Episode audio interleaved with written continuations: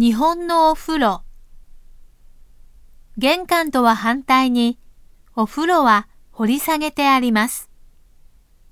だから、見た目は浅いですが、足を入れると深くなっています。日本人のお風呂は西洋式のバスタブとは違って、首まで浸かるために深く作ってあるのです。日本人にとっては、お風呂に入ることは娯楽活動の一種です。